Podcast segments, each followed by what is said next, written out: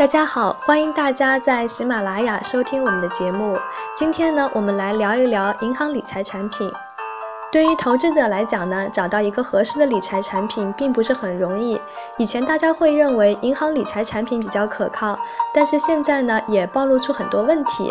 对于初入理财的财友们，有必要呢多掌握一些知识。小编整理了我们茶友们有关银行理财的一些分享，总结起来呢，可以通过几个细节来认清银行理财产品。细节一呢，是要仔细阅读理财产品上的说明书和标注，看清协议上金融机构的公章。银行销售的理财产品呢，除了本行发行的，还有代理发售的基金、信托和保险产品。据我们了解呢，银行代销的理财产品目前是出现投资者投诉比较多的。投资者想要了解自己所购买的理财产品究竟是不是银行自己发行的，可以详细阅读理财产品的说明书。说明书上呢会明确理财产品的基本要素。另外呢，银行发行的理财产品协议上会加盖银行的公章。保险和信托的产品协议上呢，对应的也是保险公司和信托公司的公章。如果销售人员称理财产品是银行代理的，但是协议上又没有正式的公章或是代销协议，那么投资者就更加需要警惕了。细节二是认清产品的类型。现在银行理财产品分类方法不同，种类也很多。银行理财产品呢，往往分为保证收益型和非保证收益型，另外呢，也分为固定收益型和浮动收益型。以保证收益型的理财产品为例，由于风险小，因此呢，收益率也相对低。目前呢，主要有货币型和债券型。投资者在选择银行理财产品的时候呢，首先要弄清理财产品的类型、风险的大小、会导致亏损的情况，同时呢，再结合自身的风险承受能力。一般来说，初次购买理财产品的财友们呢，可以先考虑保证收益的理财产品，或者是固定收益型的产品。细节三呢，是要看清投资的对象。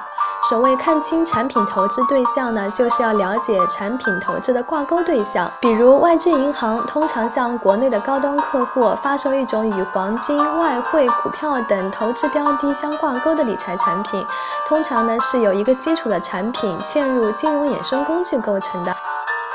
这类理财产品呢设计复杂，在操作的时候采用杠杆模式，会放大风险的系数。在购买这类理财产品的时候，一定不能盲从，必须要对挂钩的标的以及收益设计条款呢有一定程度的了解和判断。另外呢，还需要注意，要看清楚出现另类投资标的的产品。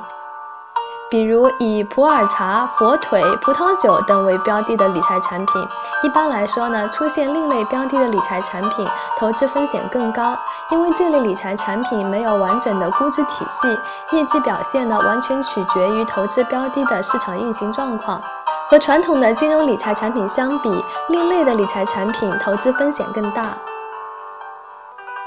第四个细节是要看清收益关键字，仔细对比收益率。在确定个人风险承受能力以及理财风险等级之后呢，投资者要认清预期收益，一定不要把预期收益错当成实际收益。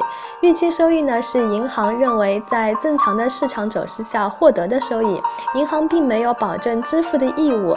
银行有时候呢，为了让预期收益率显得更好看，在理财产品说明书上还将整个产品存续期间的总收益写上去。比如一个十五个月的理财产品，收益率为百分之七。我们用比较简单的方法换算一下，百分之七乘以十二除以十五，计算出来的年化收益率呢，大约是百分之五点六，并不是百分之七。所以呢，我们在选择银行理财产品的时候，要多留意预期收益率或者是年化收益率这样的一些关键字眼。今天呢，我们就简单介绍到这里。如果大家呢对银行理财产品有一些自己的经验，都可以通过评论呢给我们回复。